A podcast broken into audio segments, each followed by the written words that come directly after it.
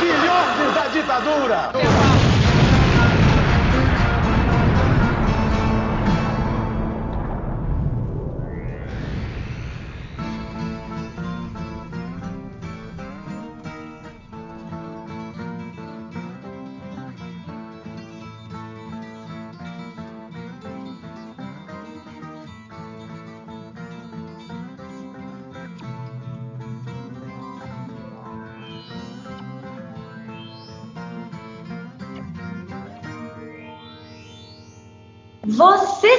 Sintonizou na Rádio Metamorfose.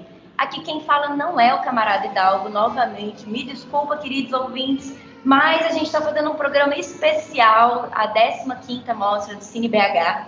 E, como sempre, estamos aqui com convidados muito especiais. Ah, se você não está reconhecendo a minha voz aveludada, meu nome é Júlia, a repórter de política do jornal, mas hoje estou aqui como host desse programa especial. E aqui comigo está Lucas Wagner Nunes. Ele de vez em quando escreve para o jornal e é cineasta e crítico de cinema. Dá um oi para os nossos ouvintes, Lucas. Olá pessoal, tudo bom? Uma maravilha estar aqui de novo com vocês, ainda mais um programa tão especial como vai ser hoje. É, já estou ansioso por esse papo. Bom, e aqui com a gente está duas pessoas muito queridas no mundo do cinema brasileiro e eu vou introduzir eles aqui brevemente, vou deixar eles se apresentarem. Estamos aqui com Marco Dutra. Olá, Marco, tudo bem com você? Oi, tudo bom? Oi, ouvintes, é um prazer estar aqui. E estamos aqui também com Caetano Godard, Gotardo, desculpa, Caetano, eu falei seu sobrenome errado. Como você está? Dá um oi para os nossos ouvintes. Oi, gente. Estou também animado aqui para a conversa. Bom, os dois são diretores do filme Todos os Mortos, que passou na mostra Cinemundi, no, na 15ª edição né, do Cine BH. E a gente está aqui hoje para poder falar um pouco sobre o filme deles que passou no festival, que infelizmente já acabou e esse programa tristemente vai sair depois que o festival acabou, mas não se preocupem que em algum momento vocês vão conseguir ver esse filme, porque eu tenho certeza que eles vão passar em outros festivais, fiquem ligados aí também nas redes. E também para falar um pouco sobre cinema de gênero e política. Então, bora lá para a pauta. Mais rapidinho aqui, antes da gente entrar no programa de hoje, eu quero convidar vocês a conhecer a nossa página na Benfeitoria, que vai estar linkado no post. Lá você pode dar uma olhada como a gente está fazendo para poder agariar fundos para manter o jornal funcionando. Então, se você quiser ajudar o JM e o nosso podcast Rádio Metamorfose, dá um clique no link e dá uma olhada lá nas doações que podem ser feitas mensalmente para o jornal. Elas vão de 10 reais ao mês até 100 reais. E é, com isso vocês conseguem manter o jornal aqui funcionando. Então dá uma olhadinha no link e de volta para o programa. Bom, estamos aqui nessa pauta maravilhosa para falar de cinema e gênero. Bom, Marco e Caetano, vocês gostariam de se apresentar um pouco, falar um pouco da experiência de vocês enquanto diretores, se apresentar melhor para os nossos ouvintes? Sim, é... eu sou o Marco Dutra, é... eu e o Caetano, a gente se conhece há muito tempo, a gente se conheceu na, na faculdade de cinema, então faz mais de 20 anos. É, a gente sempre, a gente ficou amigo muito rapidamente, inclusive com a Juliana Rojas, que também trabalhou, é, a gente também tem muitas parcerias com ela, é, e o, a gente tem interesses em comum, em comum e tal, apesar de cada um ter os seus, seus gostos específicos no cinema, a gente sempre teve uma interlocução muito boa na nossa amizade, assim, nas nossas relações e é, a gente sempre quis dirigir junto um filme e isso acabou acontecendo pela primeira vez agora no Todos os Mortos. É interessante porque isso que o Marco falou, acho que foi muito muito marcante para gente, para mim, eu posso dizer por mim, é realmente o, a convivência com o Marco, com a Juliana, com outras pessoas com quem a gente costuma trabalhar constantemente. É, alimentou muito minha minha percepção de cinema desde que a gente se conheceu e hoje pensando né, nessa pauta do programa de hoje é, do cinema de gênero, por exemplo, minha relação com o cinema de gênero passa muito pelo Marco e pela Juliana, que são pessoas muito ligadas desde a infância ao cinema de gênero. Eu não era. É, minha minha relação com o cinema passava um pouco por outros lugares e, e conviver com eles foi super importante para eu para eu me aproximar de outro, do olhar deles e me interessando pelo olhar deles encontrar também outras maneiras de olhar para para vários é, aspectos do cinema. Então acho que é uma relação muito formadora para mim né? A gente se conheceu na universidade num momento de formação mas a nossa convivência foi e continua sendo um constante espaço de formação e de redescoberta e é isso, a gente fez, como o Marco falou, a gente colaborou em muitos projetos antes desse, antes do Todos os Mortos, de, de muitas diferentes maneiras. É, e esse, é essa foi a primeira vez que a gente escreveu e dirigiu nós dois juntos o mesmo filme. É muito legal ouvir isso, ouvir sobre essas linhas que que traçam a relação de vocês, porque eu acompanho o trabalho de vocês já tem um tempo e eu sempre vejo o nome de algum de vocês assim no filme, né? Tipo, há pouco tempo atrás eu revi As Boas Maneiras e me deparei lá com o seu nome, Caetano, como montador do filme. E aqui a Juliana Ro... Rojas, que eu sempre falo errado, sempre falo Rojas, mas é Rojas, é, tá como montadora também no Todos os Mortos e tal, também montadora no, no quando eu era vivo, do Caetano e tal. Então é sempre muito interessante ver esses traços afetivos assim que ligam vocês e que transborda para dentro do filme, né, da criação do filme. E se tratando do gênero, é interessante observar, Caetano, que você, né, mesmo não se iniciando dentro do, dessa questão do cinema de gênero junto com o Mark e a Juliana, é, você produziu filmes mais de drama antes, né? Tem aquele que se move que eu gosto bastante. É, mas eu queria saber de vocês como, como vocês pensam o, o lugar do cinema de gênero no, no panorama do contexto brasileiro agora, inclusive contexto político, que é um filme de terror por si só. É, queria que vocês falassem um pouquinho disso. Qual é o papel do cinema de gênero ao delinear essa realidade que a gente está vivendo.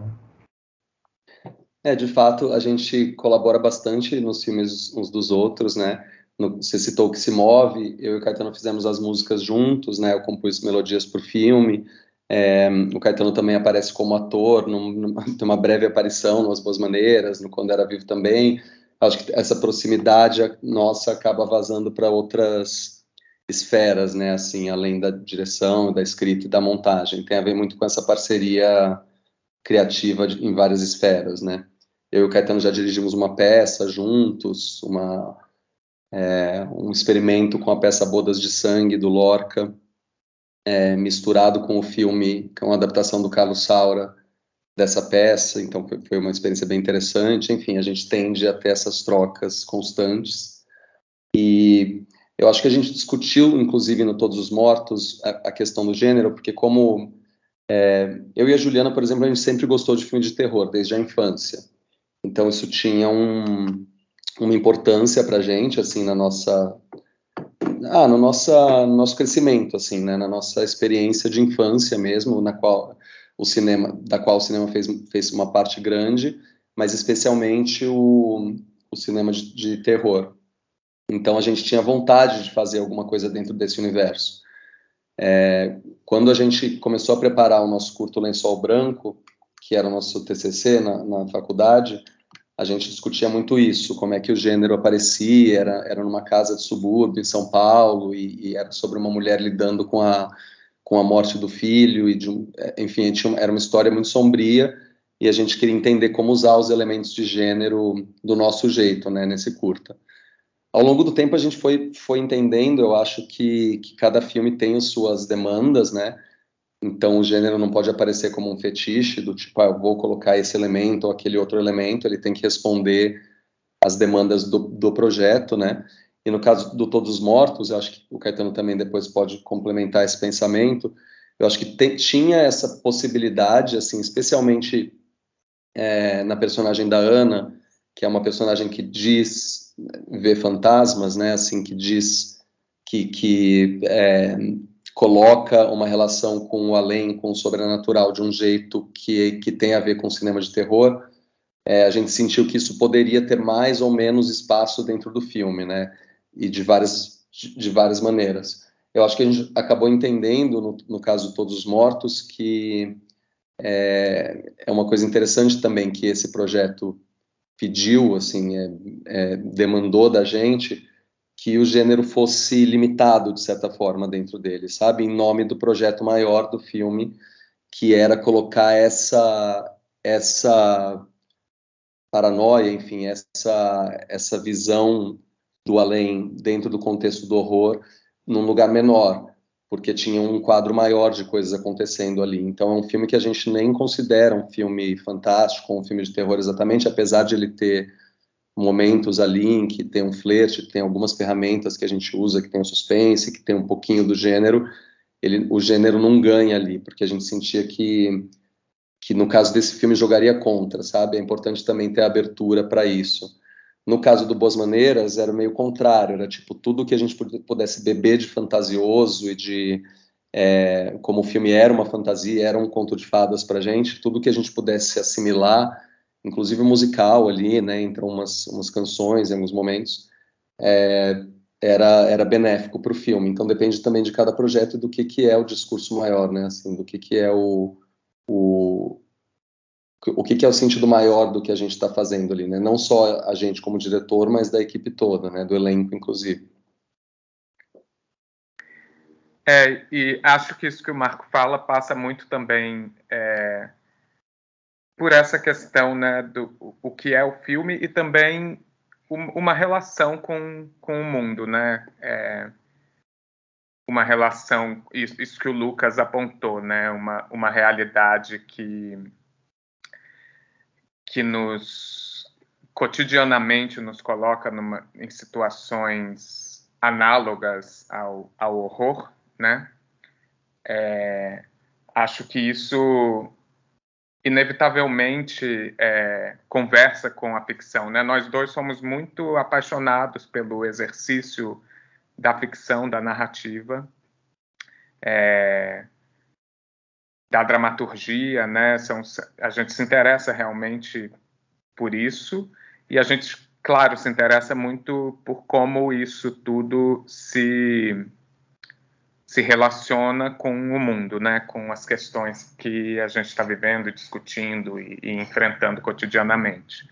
É, eu acho que, por exemplo, no Marco e na Juliana, nos filmes dos dois juntos, é, desde, desde o lençol branco que o Marco citou, eu acho que tem uma questão realmente do gênero é, dialogando com alguma situação né, que, por exemplo, o lençol branco partiu de uma de uma narrativa real que a Ju, se não me engano, foi a Ju que, que ouviu. É, o Marco pode me corrigir se eu estiver errado. E, e que era uma situação né, extrema e, e, a partir daí eles desenvolveram esses elementos do cinema de gênero em cima dessa situação. É, e acho que Boas Maneiras fala, por exemplo, fala muito, né, de uma cidade como São Paulo, uma cidade tão dividida, é, tão absolutamente dividida socialmente, e isso como alimento de, um, de uma ideia fabular, né, de mundos separados. É, e do, do horror que brota dessa, dessa cisão é, interna de uma sociedade. É, e no Todos os Mortos, como o Marco falou, acho que quando a gente, a gente pensou nesses elementos que, que, que brotam um pouco da personagem da Ana, para a gente era muito importante que o filme não tomasse a para si o ponto de vista da Ana. Não é a Ana que que pauta o ponto de vista do filme. Então, esses elementos nos interessava mais colocá-los em dúvida é, do que abraçá-los totalmente na linguagem do filme. É, então, alguns desses elementos estão lá, mas num campo muito da dúvida, num campo muito é uma das personagens ali, é um dos pontos de vista possíveis ali, não é não é ponto de vista que que transborda para a linguagem do filme completamente, né? Isso nos interessou também lidar com essa com alguns desses elementos, mas nesse campo da dúvida é, e não da, da, adesão a esse a essa experiência que essa personagem está tá propondo.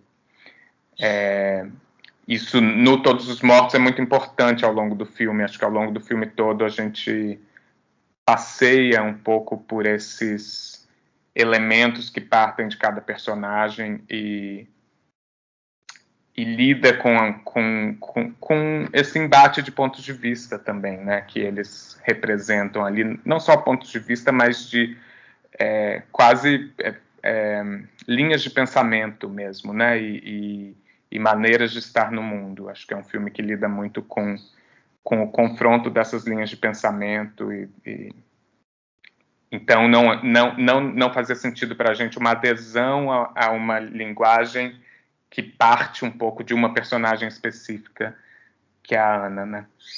É, mas eu e o Marco fizemos também uma coisa que a gente não citou, a gente fez uma série chamada Noturnos, uma série que estreou em 2020 no Canal Brasil e está disponível ainda no, no Globoplay é, que é uma série de terror e que foi muito interessante o processo, porque é uma série para a qual a gente foi convidados, é, a gente foi convidado e é uma série inspirada em textos do Vinícius de Moraes. O convite foi isso, partiu dos produtores, que é uma produtora do Rio de Janeiro chamada A Fábrica, e eles tinham já esse projeto de fazer uma série de terror a partir de textos um pouco menos conhecidos, a maioria deles pouco conhecidos, do, do Vinícius de Moraes. É, e aí a gente foi convidado e achou um pouco estranho a princípio, e foi ler os textos e começou a vislumbrar ali possibilidades, são, e são textos, a maioria deles dos anos 30, 40, 50, são textos mais antigos do Vinícius. E aí a gente começou a desenvolver a série, e é muito interessante como sem que a gente não foi uma não foi um ponto de partida nosso, assim, não foi algo que a gente decidiu antes é, de começar a desenvolver, mas à medida que a gente foi desenvolvendo, muitas questões, muitas questões do que a gente está vivendo hoje e várias discussões que estão muito no centro da nossa vida, é, que estavam no centro da nossa vida naquele momento, né, que a gente de, desenvolveu a série ao longo de 2018 e 2019, mas que continuam muito no centro dos, né, é, das, do nosso cotidiano brasileiro. É, muito disso foi se, foi se instaurando na série. Então, é uma série que acaba. Parte desses textos dos anos 30 e 40, de um escritor é, pouco ligado ao gênero, né? No, no, no, imaginário que a gente tem do Vinícius, não é esse o universo é, no qual a gente o insere em geral, mas nesses, nesses pequenos textos antigos a gente encontrava esses caminhos. E partindo desse material, muita coisa, é, muitas questões do Brasil de agora foram se impondo. E muito porque eu acho que tem essa. A gente, a gente pensou um pouco nisso enquanto a gente desenvolvia, né? O que, quais são as fontes do medo, de certa maneira, né? Quando a gente pensa é, no universo do terror e, e, a gente pensa no enfrentamento de certos medos, eu acho que o terror acaba nos propondo isso, né? Nos colocar em contato, em confronto com com nossos medos. É, nossos medos estão muito ligados à, à nossa realidade, à nossa realidade social, aos conflitos da sociedade que, que, que se instauram nas vidas é, individuais, é, enfim, tudo isso vai construindo o universo é, do gênero, vai alimentando e vai brotando. No caso do, do Noturnos, foi muito interessante perceber como essas questões brotaram do gesto de buscar esse esse enfrentamento do medo, esse confronto com certos medos. É, e isso se instaurou na série. Caetano, eu achei muito interessante você trazer esse ponto, porque voltando para a mostra, né, a 15ª mostra do CineBH, o tema central é cinema e vigilância. E a gente pode relacionar isso, de certa forma, com o filme, né? Mas eu acho uma coisa muito curiosa em Todos os Mortos, essa relação com o passado e o presente, né? E vocês inserem isso de forma muito sutil no filme. Eu achei muito lindo, um filme que virou um dos meus filmes favoritos do ano, assim, para ser sincera. E eu achei muito curioso essa relação com a cidade de São Paulo, é, totalmente no presente, né? Prédios, barulhos de sons de carros e ambulâncias e coisas voltadas assim para a modernidade, né? E eu queria é, perguntar para vocês como que vocês lidaram com essa ideia de colocar esse filme nesse festival, tendo em vista esse tema central, né? Como que vocês podem relacionar o filme com, com essa perspectiva de cinema e vigilância? É muito interessante isso, que, é, que esse, esse tema e esse filme dentro desse tema.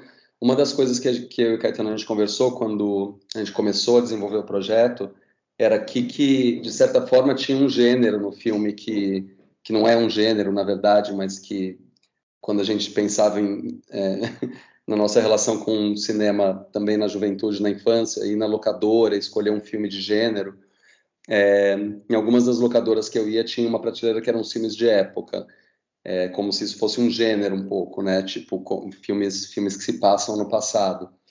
E é, é curioso porque um filme não pode realmente se passar no passado, né? É sempre uma proposta de de, de olhar e de recriação ou de reconstituição mais ou menos precisa. Existem pessoas como o James Cameron, por exemplo, que dizem, ou Kubrick, obcecados com o detalhe da reconstituição, então eu quero colocar esse prato, que era o mesmo prato que se usava naquele momento e tal. E para a gente não era, não era essa a ideia, não era ser documental com a época.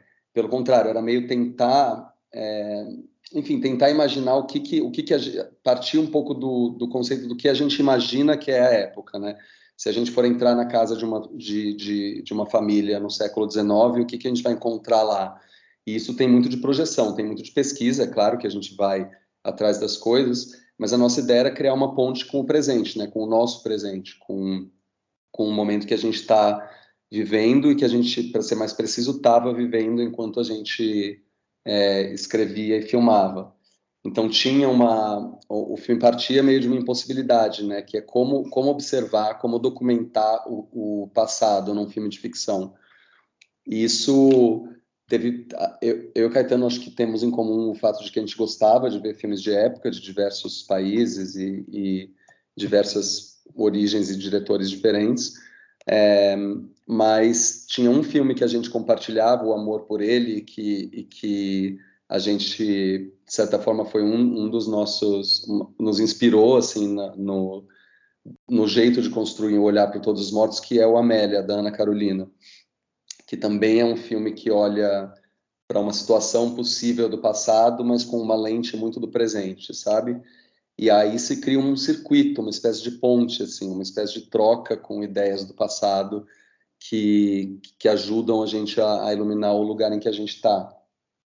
Isso é o que me, me, me vem primeiro, assim, em relação a essa ideia de, é, de do, da observação, né, no Todos os Mortos. Tem tem um outro projeto que eu e o Caetano estamos escrevendo agora, que lida mais diretamente com essa ideia de vigiar, com essa ideia de observar, é, de um jeito até científico, meio cruel. A gente ainda não pode falar muito sobre ele, que é um projeto que a gente está escrevendo ainda, mas se relaciona ainda mais diretamente com essa ideia de, de vigilância. Só é. uma, uma coisa, só mais uma coisa só para completar isso, o filme também fez parte do do Cinemundi, né, que é a oficina do festival, muitos anos atrás. E, e, então ele tem também uma relação com o festival e com foi um dos primeiros lugares em que a gente discutiu o filme foi aí. Então tem um circuito também que se fecha nessa exibição no, no festival agora. É, isso é muito legal. O projeto participou do Cinemundi em 2013, 14? Muito, enfim. É. é, 2013, eu acho, quando ele estava bem na, na origem, assim, a gente estava começando a escrever as primeiras ideias. Então é muito interessante voltar ao festival com o filme pronto. Mas o que eu ia falar é que é, essa questão foi muito presente desde o início para a gente, é, essa relação com o presente, né?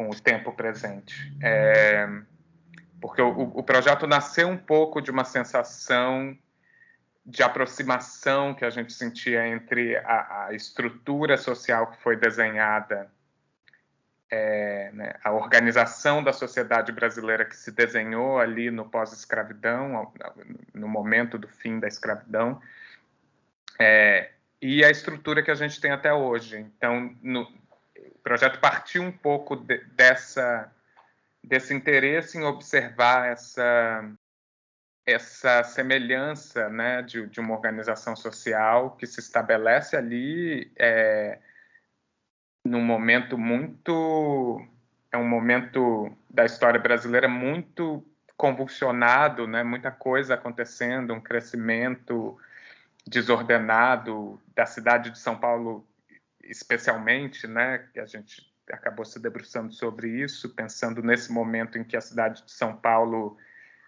se tornou a maior cidade do país em muito pouco tempo, em uma década, assim, a, a, o número de habitantes e o tamanho da cidade cresceu de um jeito absurdamente desordenado e absurdamente desigual. É, num momento em que a sociedade brasileira teve a chance de, de passar por uma transformação e não passou, né? Essa, o desenho do, do período escravista é, foi reformulado sem ser transformado, né, a partir do fim da escravidão. Então, no, nos interessava muito pensar em o quanto disso ainda é basicamente o que estrutura a sociedade brasileira.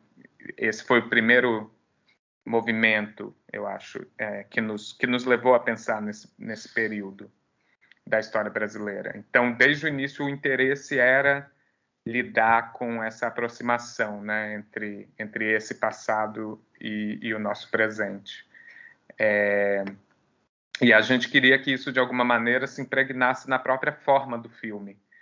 É, e foi daí que começou a surgir essa ideia é, do cruzamento de tempos que vai acontecendo ao longo do filme. Tem uma coisa interessante, porque as pessoas se relacionam com esse cruzamento de tempos de maneiras muito diferentes, porque o cruzamento de tempos começa pelo som no filme. É, antes da gente ter qualquer elemento mais contemporâneo na imagem, começam a, aos poucos, entrarem elementos contemporâneos no som.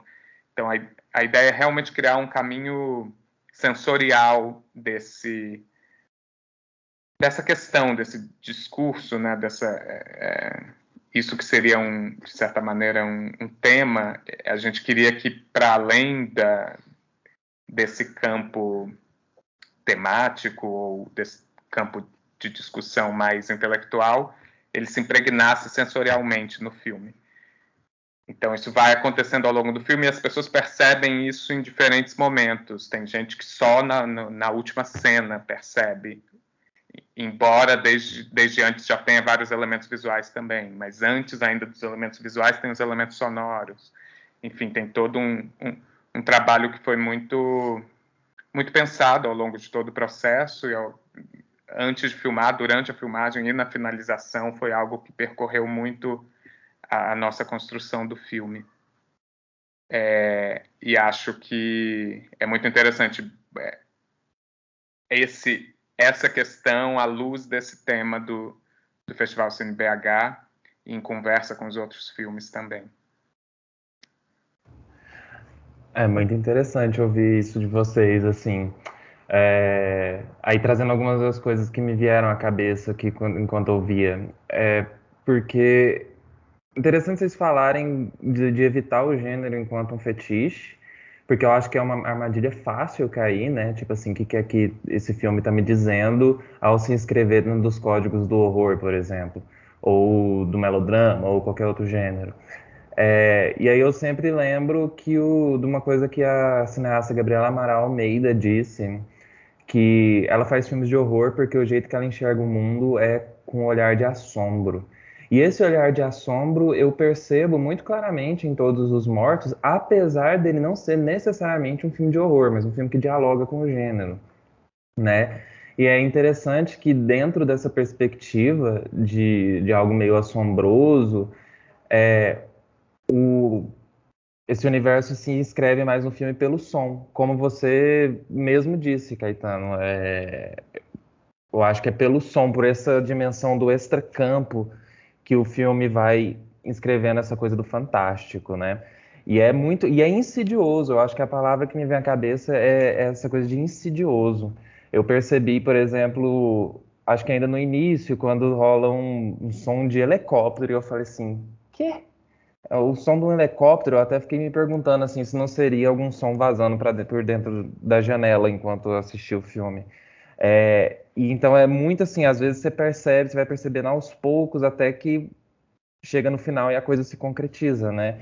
É, o que eu acho muito interessante é porque por essa é a chave pela qual o fantástico entra no filme, né? Tipo, e no cinema toda essa discussão do extracampo como sendo esse espaço vasto onde muita coisa pode acontecer, inclusive o fantástico. E me faz pensar muito na ideia de fantasmas, né?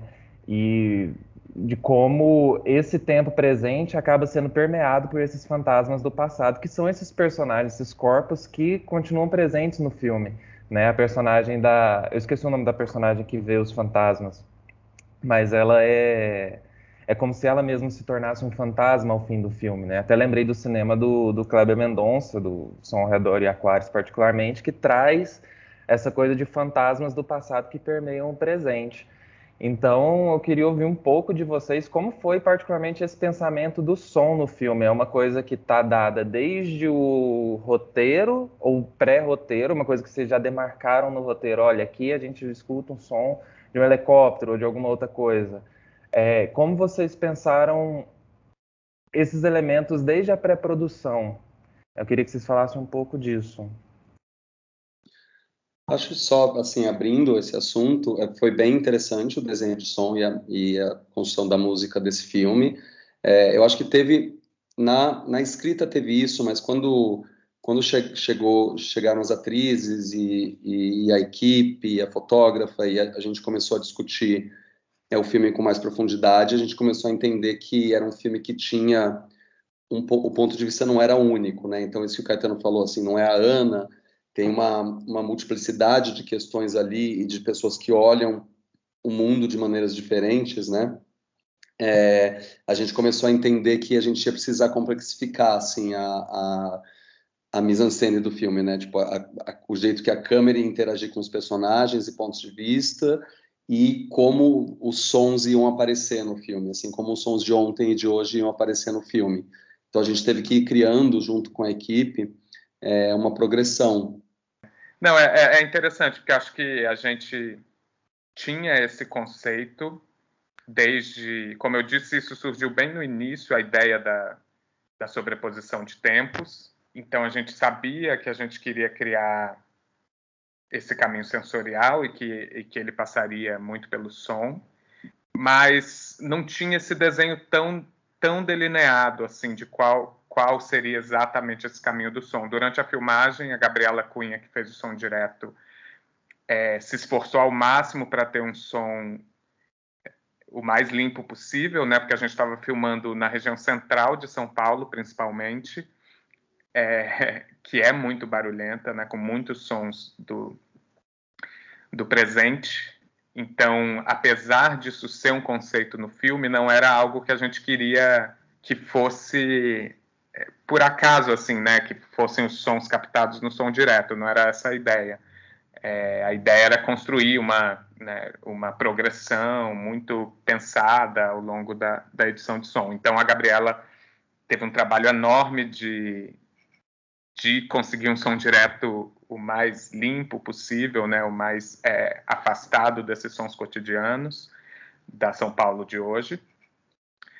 É, foi um desafio bem grande E aí, no desenho de som, quando a gente partiu para a edição de som, que foi com o Rubem Valdez, que é um, um editor de som incrível, é, com quem a gente não tinha trabalhado antes, mas a gente já conhecia ele há algum tempo. Ele é cubano e mora no Brasil há alguns anos. E aí, é, com o Rubem, a gente foi indo para. Foi de fato desenhando, determinando esse caminho, né? Porque também o filme, entre o roteiro, a filmagem, a montagem, é um filme que foi se transformando bastante. Acho que dos filmes que eu dirigi, certamente é o que mais mudou entre, entre roteiro e filme pronto, assim, entre o roteiro no momento inicial da filmagem e o filme pronto. Então, acho que é, a partir do momento do que a gente foi para a edição de som de fato com o Rubem e que o filme estava no corte final, é que a gente entendeu, de, a gente pôde realmente desenhar qual seria essa progressão. A gente tinha feito apontamentos, claro, ao longo da montagem, mas o trabalho do Rubem foi muito, muito interessante porque ele teve que criar um som do passado. Foi um trabalho criativo muito rico, assim, porque foi um, tra um trabalho de especulação, de, de, pesquisa, mas também de especulação e imaginação do que seria o som da São Paulo de 1899. Então ele foi construindo sons, buscando sons, pregões de rua que a gente gravou né, em estúdio, que a gente foi criando, é, que, que, sonoridade, a roda de madeira, né, no, no no tipo que piso era, enfim, porque o filme é muito ele é majoritariamente fechado nos espaços domésticos, né? Isso era um conceito também da dramaturgia do filme, de olhar para esse mundo e para essa cidade a partir do espaço doméstico, mas nos interessava muito que o mundo de fora fosse se impondo também, sonoramente, justamente, né, pelo caminho do som. Então teve todo esse trabalho de criar um, um som é, do passado e de ir entrando com esses elementos do presente. Por exemplo, o primeiro elemento do presente foi uma proposta do Rubem, e que acho que basicamente ninguém percebe, porque é um elemento sutil, mas a, a, o primeiro som do presente que surge no filme é na primeira aparição da Iná, da personagem da Mayuzi Tulani. Na primeira aparição dela, que é numa praça em frente a uma igreja, é, quando ela surge, entra um som de skate, de, um, de uns skatistas, assim, de um skate girando. Esse é o primeiro som contemporâneo, por exemplo, que entra, mas num contexto é isso, é uma praça, tem alguns sons e entra esse, esse barulho de roda de skate no chão. É, e aí, enfim, a gente foi experimentando com o Rubem esses elementos, é, onde eles entrariam, como eles entrariam. Então, a, a, a, o surgimento da Iná no filme, né, a chegada da Iná no filme, por exemplo, é que traz o primeiro dado de, de o primeiro elemento contemporâneo é, sensorial ao filme também. Então tem um pensamento muito dramatúrgico que acompanha essa, esse desenho sonoro que vai se ampliando e chega à a, última parte do filme, a quarta parte. O filme é dividido né, em quatro partes é, a quarta parte só tem sons contemporâneos da, da cidade, né? O som que vem invade uh, o quadro, porque realmente o fora de campo é muito importante nesse filme. É, a gente pensou muito no fora de campo e também em como o fora de campo se impõe sobre o campo, inclusive. É, se você for analisar muito cuidadosamente, na quarta parte, o som que invade é um som da, de uma cidade contemporânea, inteiro, assim. Então tem essa gradação ao longo do filme que começa nesse passado imaginado, esse passado sonoro recriado, inventado, é, até um presente sonoro que se impõe sobre as imagens ainda carregadas de passado. Eu queria perguntar para vocês um pouco, talvez uma pergunta um pouco pessoal, mas eu achei realmente assim muito lindo porque é, o filme ele engloba toda essa questão né, das religiões afro-brasileiras e tudo. E eu, como uma boa macumbeira, fiquei emocionadíssima com vários momentos do filme. Assim, foi um momento que é, eu achei o filme muito belíssimo e isso me tocou muito porque eu sou né, da Umbanda e do Candomblé, então assim isso me, me tocou muito em vários momentos. E eu achei muito curioso, não sei se foi uma coisa pensada, mas o filme começa com aquela é, textura, né, de saco de café nos letreiros, e logo em seguida vem uma, uma preta velha, né, digamos que assim, tomando um cafezinho olhando para a chuva. E isso me remeteu muito às entidades, né, de pretos velhos que a gente cultua nas religiões afro-brasileiras. E para mim aquilo foi muito forte, assim, e todas as cenas que aparecem cultos e, e canções e rituais e toda essa parte é muito, muito, muito potente, assim, e muito próximo realmente de cultos que a gente faz até hoje, né? De coisas e simbologias que estão muito presentes nessas religiões ainda hoje, né? E eu queria perguntar para vocês como que é essa relação? Isso era uma coisa que vocês trazem no pessoal de vocês? Isso foi uma construção mais do roteiro que vocês inseriram? Como que vocês descobriram esses elementos e inseriram isso no filme? Ah, e só para fazer um spoiler aqui também para os ouvintes, a cena que aparece em Ansan dançando, nossa, eu me segurei para não chorar muito, assim, porque eu acho que é uma das cenas mais lindas que eu já vi de Ansan, assim, ó, em qualquer registro audiovisual. Que coisa belíssima e sensível. Ai, a macumbeira que ficou muito feliz. Eu queria fazer essa pergunta para vocês. Eu fico feliz com esse, esse, comentário sobre essa cena, porque foi uma cena muito difícil de fazer por motivos de produção, e é muito louco co, como o cinema vai te botando, às vezes, uns, uns desafios que, enfim, que, que você fica chateado e fica, é, de certa forma, até traumatizado. Tipo, a gente precisava de mais tempo, mas não tinha, porque teve uma questão com locação, com, sabe, quando você vai lidando com essas, com essas, com o mundo, né, com a realidade se impondo, e às vezes a realidade se impondo de uma maneira até violenta. Essa foi uma cena que a gente fez com muito menos tempo do que a gente gostaria, é, mas a gente também acha ela importante para o filme. Tem uma coisa assim, eu é, acho que eu e o Caetano temos nossas posições, né? Eu, eu não me vinculo especialmente a uma religião, mas é um assunto que me interessa muito, que já apareceu em outros filmes e vai aparecer num próximo filme que eu estou escrevendo também. É, eu acho que, assim, é, é, um, é um mundo muito vasto, né? Mas acho que no caso de Todos os Mortos, é importante é, lembrar que assim, é um pouco está no centro do filme, porque tem uma família católica de um lado, né? E o catolicismo é, é dominante, né? Então, o que a gente tentou, tentou fazer foi como colocar essas questões em perspectiva e, e numa dinâmica que não que não priorizem um em detrimento de outro, inclusive porque isso é uma coisa que o cinema de horror faz um bocado, né? O cinema de horror, é, às vezes, quando ele cria essa imagem do outro, né? Tem um filme que é um filme que foi muito importante para mim, para Juliana, por exemplo, que é o I Walk Through the Zombie do do Jacques Tourneur, que eu acho que no Brasil chama Morta Viva, mas eu não tenho certeza. É, é um filme que que é um filme que cria imagens de medo, de clima, de assombração, de susto, se apropriando de algumas imagens de uma de uma crença, de uma religião específica. Então é tem é, alguma coisa no horror que às vezes passa por um medo do outro, medo do que não é não é o que eu sou e que é diferente e tal. E não era uma coisa que a gente queria fazer no Todos os Mortos. Então uma pesquisa nesse sentido era importante.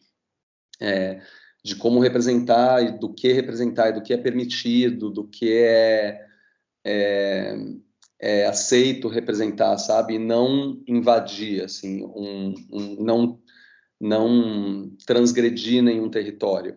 É, Para a gente era importante colocar as coisas em perspectiva. Então, tem a família católica, tem a freira, e aí tem a Iná, que é do candomblé e que, e que deixa claro que também não só tem um tipo de candomblé, ela coloca no momento essa diferença do queto, do banto.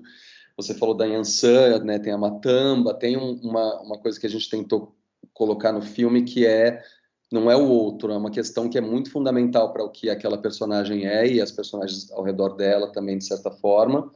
É, você citou a, a personagem que é a Josefina, que é a Laide Costa, que abre o, o filme, né, que foi, foi super emocionante para a gente ela ter aceitado fazer, porque é uma pessoa que a gente conhecia é, especialmente como cantora, e a gente não sabia se ela ia topar fazer a Josefina ou não, e para a gente era muito importante a Josefina abrir o filme, né? Depois ela morre, mas é, ela ela ser a abertura do filme de certa forma.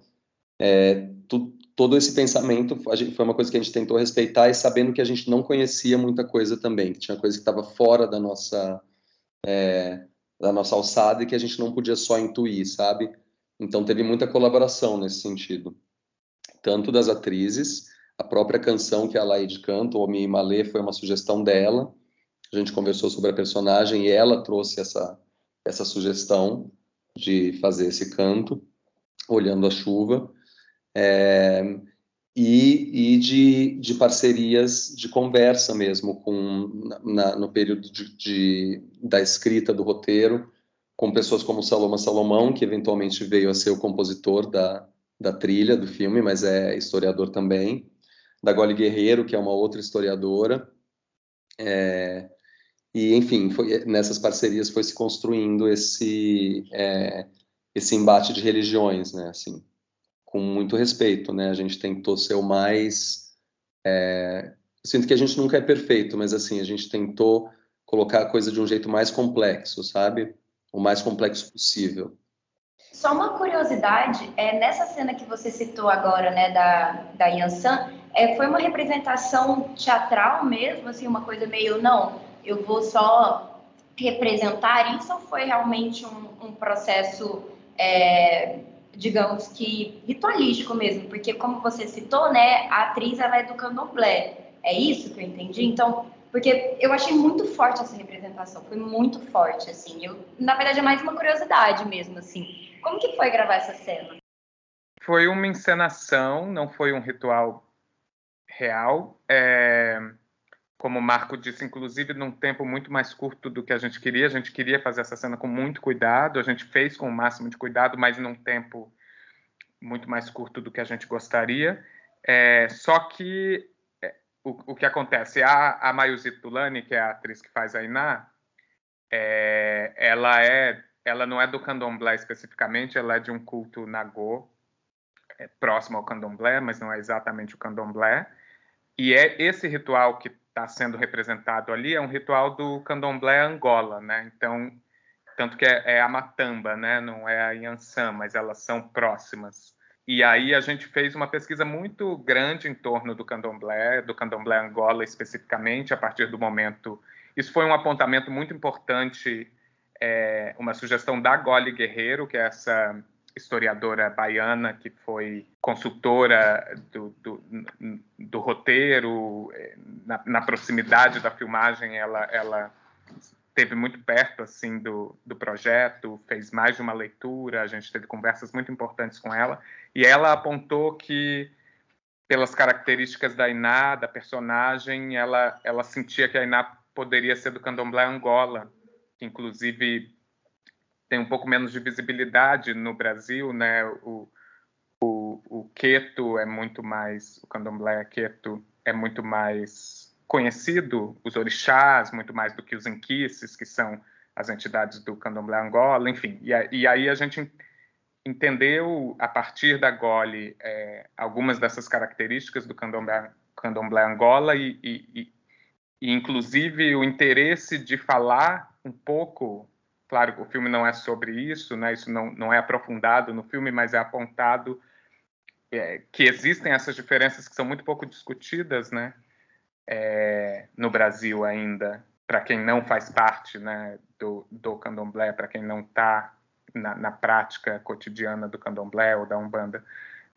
Então, nos interessou muito pensar no candomblé Angola, pensar nessas diferenças, é, pensar na origem da, da fé da Iná, e aí, é, além, a, a partir da, dessa sugestão da Gole, das nossas pesquisas, a gente conversou muito com, com a própria Mayuzi, que não é do candomblé Angola, mas que tem um conhecimento desse universo, né, de parte desse universo a partir da fé dela.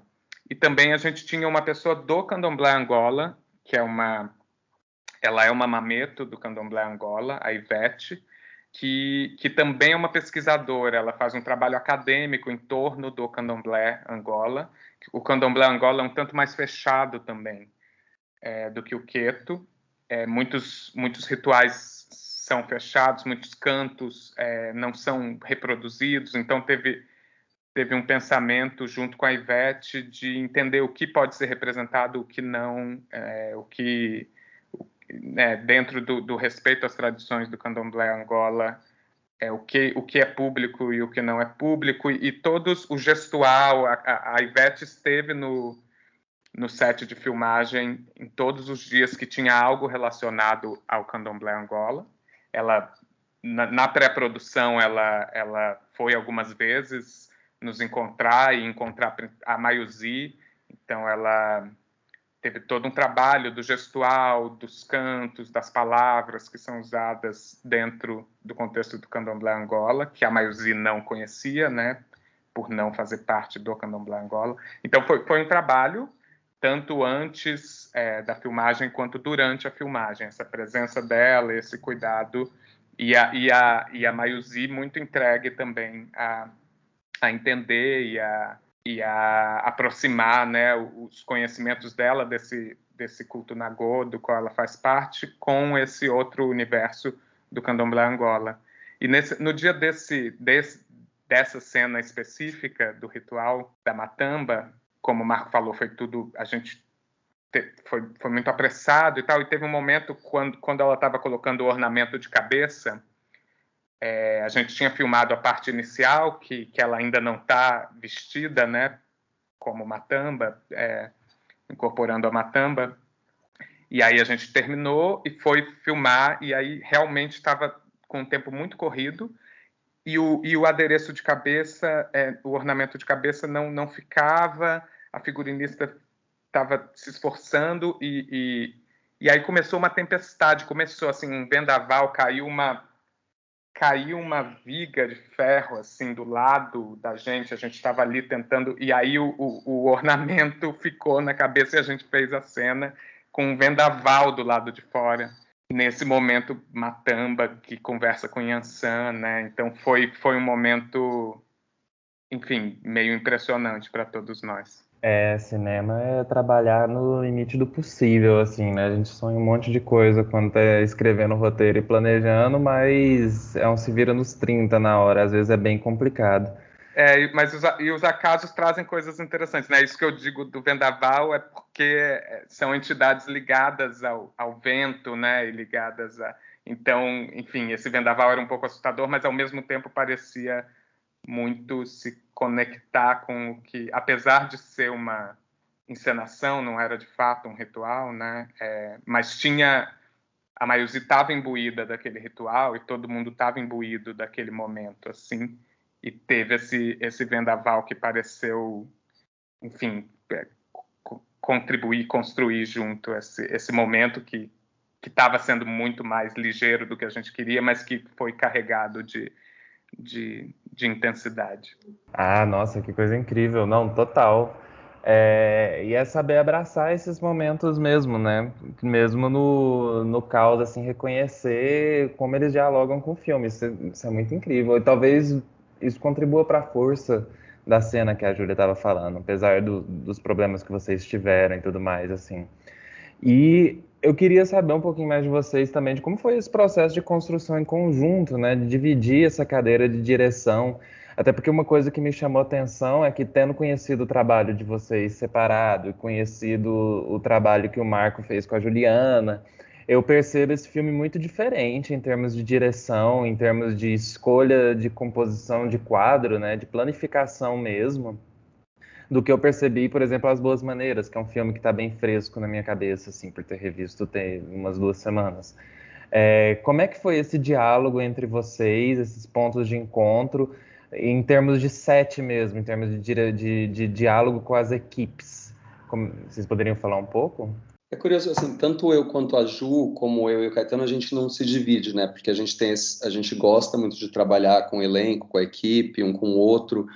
É, então não tem uma coisa do tipo você faz isso e eu faço aquilo, a não ser que seja uma, uma questão de praticidade, né? Por uma questão de urgência ou de, é, enfim, se tiver algum, algum motivo prático para a gente se dividir ali no momento, a gente decide e se divide. Mas o que a gente gosta é de estar em contato.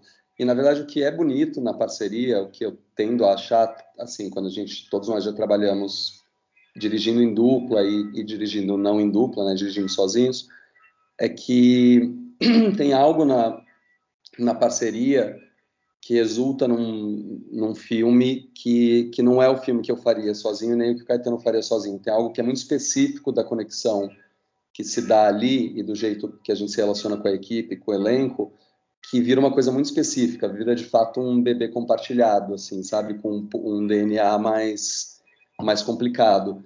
E é muito, eu gosto muito disso, porque até porque tem muito de imprevisível nisso, né, assim, da gente não saber exatamente se a gente vai sempre concordar em absolutamente tudo.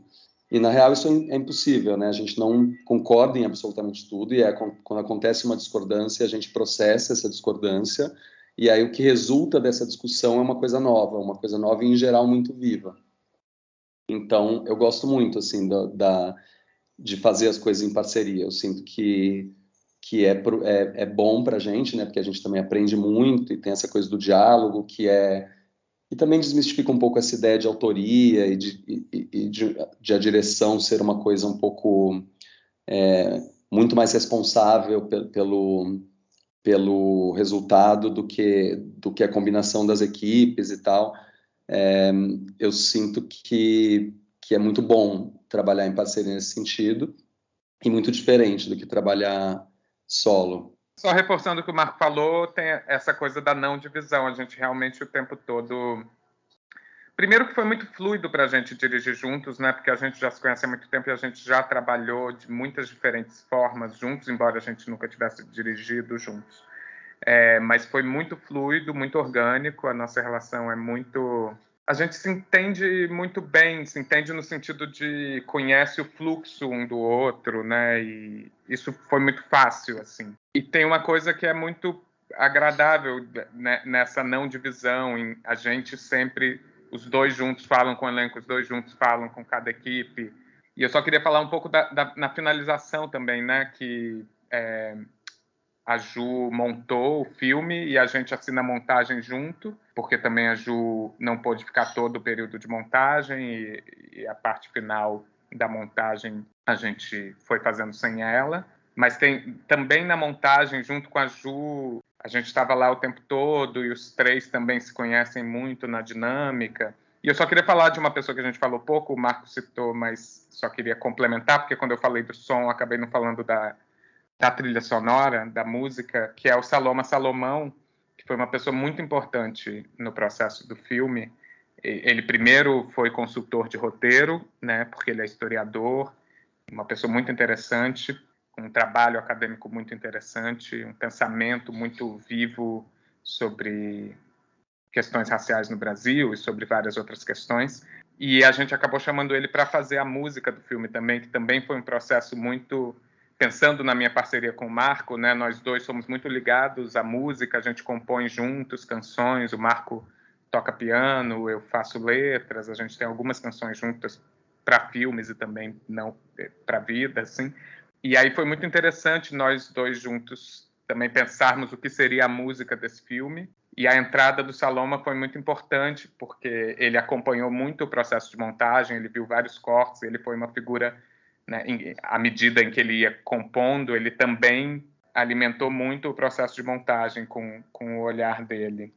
E, e a, a, proposta musical dele, que eu acho que cria também uma narrativa, mais uma narrativa, uma camada narrativa dentro do filme, a música. Bom, para finalizar o programa, porque a gente já está aqui com uma hora de gravação, eu queria perguntar para vocês o que, que, vocês acham sobre o Cine BH, qual é a importância de estar no Festival Independente em Minas Gerais. E o que, que vocês mais gostaram do festival desse ano? Não sei se vocês tiveram a oportunidade de aproveitar o festival, mas eu queria que vocês falassem um pouco sobre o festival em si para os nossos ouvintes. A gente é muito. Acho que eu posso falar pelo Marco também. A gente acha é, o ciclo de festivais da Universo Produções muito importante para o cinema brasileiro, né?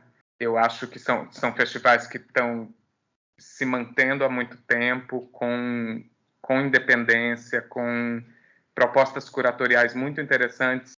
O CineBH tem é, esse o, o Brasil Cinemundi, né, que é esse esse projeto de, de laboratório para projetos em desenvolvimento e de encontro com, com possíveis curadores e produtores internacionais, enfim, acho que é um, é um, é um lugar de fomento da, do desenvolvimento de projetos, isso é específico do, do CineBH, o, o, o Brasil Cinemundi, e acho isso muito importante, alimenta muitos projetos. É, a gente está sofrendo assim com esses, né, com, com essa longa duração da, da virtualidade, a gente está com muita saudade de estar presente. Eu já estive no Cine BH algumas vezes e é sempre uma troca muito boa, assim, né, com, com o público e isso está nos fazendo muita falta. Infelizmente, a carreira do, do Todos os Mortos foi muito marcada por isso, né? É muito, é muito bom, ainda assim, exibir o filme nesse contexto, nesse diálogo com outros filmes. Infelizmente, eu não pude é, mergulhar tanto no festival esse ano, porque também essa questão dos festivais virtuais, às vezes a gente está né, muito ocupado com outros trabalhos, não tem essa chance de viajar para estar no festival, tirar alguns dias para isso. É, então eu não assisti tanta coisa quanto eu costumo assistir quando eu estou no festival, mas deu para sentir assim um, um, universo de diálogos bastante interessantes é, entre os filmes é, e dentro das curadorias internas do festival. E da minha parte, eu, eu, sinto, enfim, concordo também com tudo que o Caetano disse sobre a importância do festival. Acho que tem uma coisa que é o fato de, de eu ter ido com o projeto tantos anos atrás, é, discutir ele com várias, é, várias consultoras e consultores, colocar ele à prova, assim, num primeiro momento, também ajudou a gente a entender sobre o que, que o filme era, sabe? Inclusive, eu lembro de ter saído de lá com muitos, muitas referências de, de sites e livros, alguns deles estrangeiros, é, para entender melhor algumas questões. Uma que eu lembro muito claramente era uma questão de pesquisas um pouco mais, é, mais contemporâneas sobre a ideia de histeria, da pesquisa sobre histeria no século XIX, ou seja, sobre internações e manicômios e loucura e tratamentos e tal, é, porque eu acho que é uma coisa que que estava esboçada um pouco no projeto, mas que ainda carecia de um olhar, de uma atenção, pra, especialmente no caso da personagem da Ana. Então teve, teve contribuições muito fundamentais e muito práticas, muito, muito diretas, assim, sabe, pro, pro projeto participar do Cinemundi. Então, enfim, a gente tem essa ligação longa no caso desse filme, mas é, é, é, um festival também ao qual eu já fui, que é, é acho, dos melhores, assim, dos mais, é, mais interessantes e ricos do país. Bom, queridos, a gente queria agradecer muito por essa entrevista. O filme de vocês é maravilhoso. Inclusive, se vocês puderem dar algum spoiler de aonde vai estar disponível o filme depois desse circuito de festivais, ah, eu queria, quando você falou no início, eu pensei, quero falar isso no final.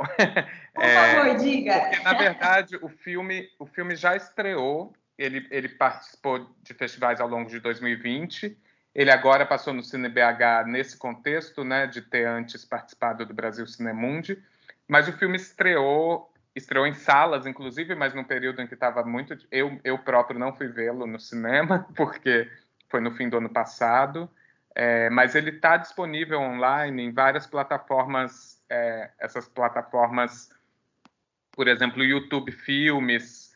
É, é tá na, na Apple, no Google Play, Telecine, NetNow. Exato, todas essas plataformas que você aluga o filme, você não precisa ser assinante da plataforma. Então, acho que é tipo R$ 9,90, é um valor bem acessível e você e o filme fica disponível para você por 24 horas ou 48 horas. 6,90, que... só para dizer ah, que. Ah, 6,90, melhor ainda. então, por exemplo, YouTube Filmes, que é qualquer pessoa que tenha uma conexão de internet consegue ver, é só entrar no YouTube, procurar todos os mortos, e aí vai ter lá a opção de, de aluguel, e é isso. Então, ele está bem acessível para todo mundo. Ele também está na programação do Canal Brasil, mas eu não sei se tem alguma exibição prevista nos próximos dias. Ele já passou duas vezes no Canal Brasil, ele está na grade ali, em algum momento ele pode passar de novo. Mas é, é, é bem fácil vê-lo nessas plataformas. Ai, que ótimo! Então, na descrição desse episódio, você encontra um link do filme disponível em alguma dessas plataformas que a gente vai dar esse Google e vai botar um dos links aí para você acessar, querido ouvinte. Então, assista Todos os Mortos, conheça o Cine BH e bem, a gente sempre faz aqui meio que um merchan, né, dos nossos convidados. Vocês têm alguma rede social, às vezes a rede social do filme, alguma coisa assim que vocês querem é, disponibilizar aqui para os nossos ouvintes.